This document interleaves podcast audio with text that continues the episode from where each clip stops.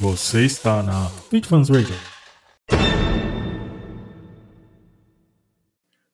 Nesse bloco, pessoal, a gente vai falar sobre eletricidade como forma de combustível para os carros, automóveis, tanto híbridos como totalmente movidos a eletricidade. Para quem imagina que o, estudo da eletricidade como combustível para os veículos foi uma novidade iniciada no século XXI, está é, tá enganado, porque na verdade todo esse estudo começou junto lá com o etanol, que a gente falou lá no primeiro bloco desse episódio, que foi é, disparado pela é, crise do petróleo, tá?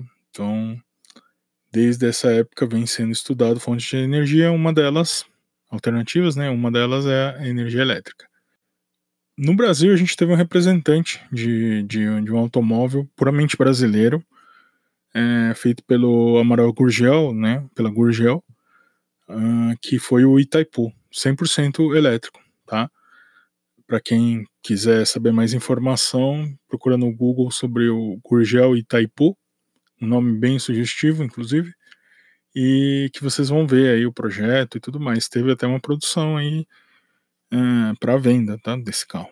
Também vamos especificamente falar dos anos 85, 86, onde o Saturn da GM também teve uma produção de 1.100 carros mais ou menos, mas também parou por aí e o projeto foi meio engavetado. Aí a gente vem trazendo aí para o século 21 mesmo, né?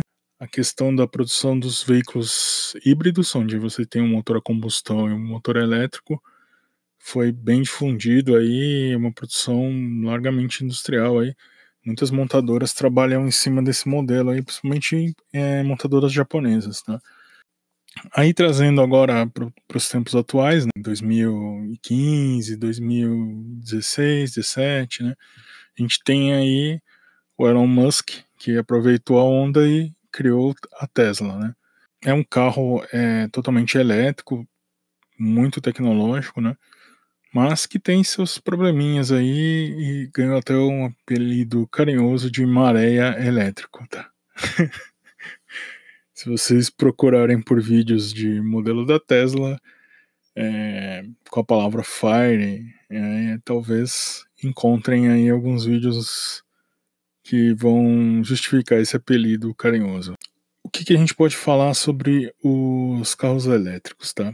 É, eu acredito que é um carro realmente pra, que vai ser usado em larga escala, mas que ainda precisa de muito desenvolvimento, tá?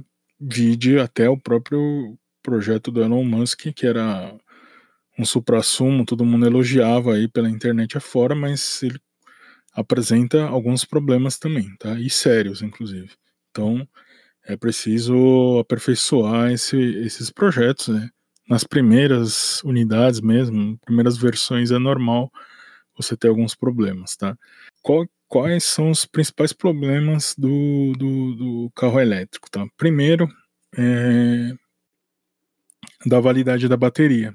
Como todo dispositivo que leva bateria, por exemplo, seu smartphone, seu iPad, seu notebook, a bateria do carro elétrico também tem um prazo de validade, tá?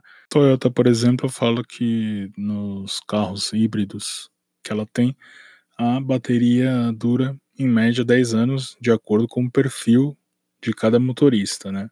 Então esse perfil, esse perfil pode acelerar a validade, o término da validade da bateria, ou até prolongar o, a vida útil da bateria.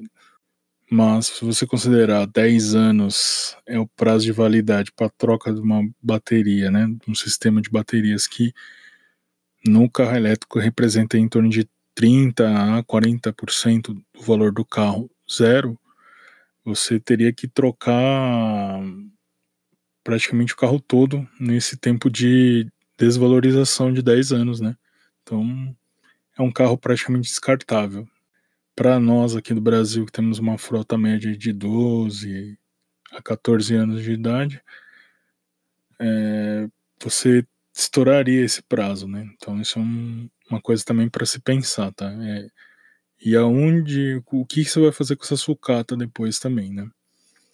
É, já que a gente pensa em, em, em uma cadeia ecológica de preservação, combustível limpo, verde, a gente tem que lembrar se essa bateria só dura aí por volta de 10 anos, é, o que vai se fazer dessa sucata depois, né?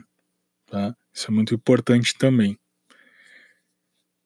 Então é, tem essas dificuldades do carro elétrico. Eu acho que é um projeto futuro, tá? Uh, antes do elétrico puramente dito, vai ter uma transição, ao meu ver, passando pelos carros híbridos. Então, provavelmente aí eu imagino que em 50 anos ainda a gasolina deva permanecer junto com o etanol e começa aí um decréscimo, é, sendo substituído lentamente pelos híbridos, né, que também vão funcionar com os combustíveis líquidos.